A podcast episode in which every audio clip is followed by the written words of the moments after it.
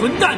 你相信这个世界上有吸血鬼吗？最近在东京地区发生了多起人口失踪案件，让胜利队头疼不已。此时，宗方副队长和小野田记者正在谈论这件事情，而小野田说道：“凶手应该是吸血鬼。”但宗方认为他是酒喝多了，在胡言乱语，便离开了这里，然后执行今晚的巡逻任务。就在这时，一位白衣女子突然晕倒在地，挡住了去路。大谷见此情景，立刻将她抱在怀里，接着在队员们的搀扶下，把她带回了基地疗伤。可这一切都是敌人设计的圈套。当晚，昏迷的女子突然睁开双眼，并长出一对锋利的獠牙，化身吸血鬼。随后，她来到队长的房间，执行斩首任务。队长察觉情况不妙，开始拼命抵抗，但还是被对方打晕过去。危机时刻，宗方听见打斗声，赶到现场，阻。阻止了事情发生，吸血鬼见计划暴露，他顶着攻击慌忙逃跑，而宗方紧追不舍，逼得吸血鬼跳进海里逃生。事后，宗方望着昏迷的队长，内心感到无比自责，同时也相信了吸血鬼的存在。于是，宗方找到小野田，想要从他口中得知吸血鬼的来历。而小野田也没有隐瞒，他告诉宗方，在五年前，南美的某个村落流传着有种怪病可以把人类变成吸血鬼，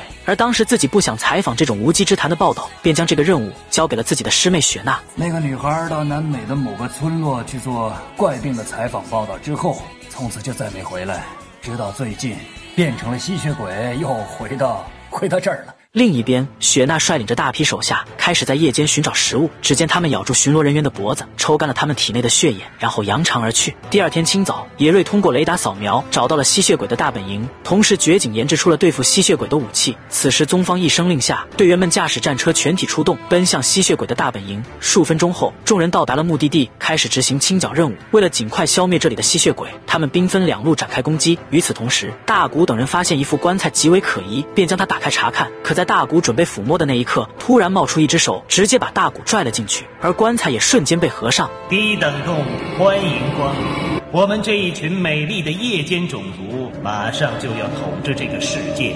原来就是你们把人类变成了吸血鬼。话音刚落，大古抬头看见这里居然还有一头蝙蝠怪兽，他拿出神光棒想要变身，却发现没有反应。一旁的吸血鬼嘲讽道：“微弱的光芒在黑暗世界里显得如此苍白无力。”另一边，胜利队将吸血鬼消灭殆尽，只剩下雪娜在做无谓的挣扎。就在这时，小野田来到现场，恳求大家不要开枪，而宗方表示他已经不是人类，现在必须得干掉。我。我知道，可是我不能，不能眼睁睁的看着他死，我不能啊！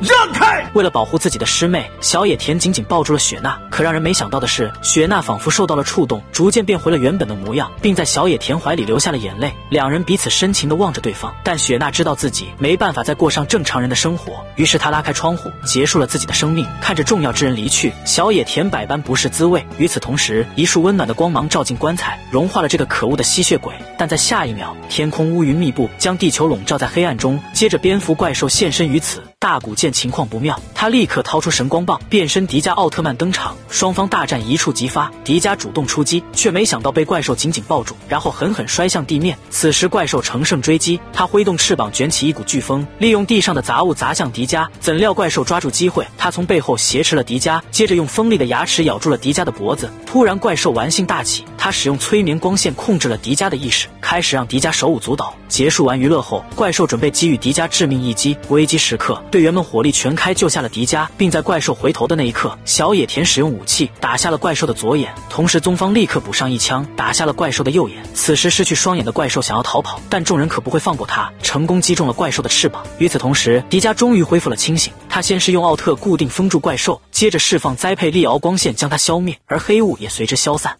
好红啊，红的像血一样。不过红光才是生命的象征，你不认为吗？我相信雪娜。他应该感受到这个，我是说以人的身份。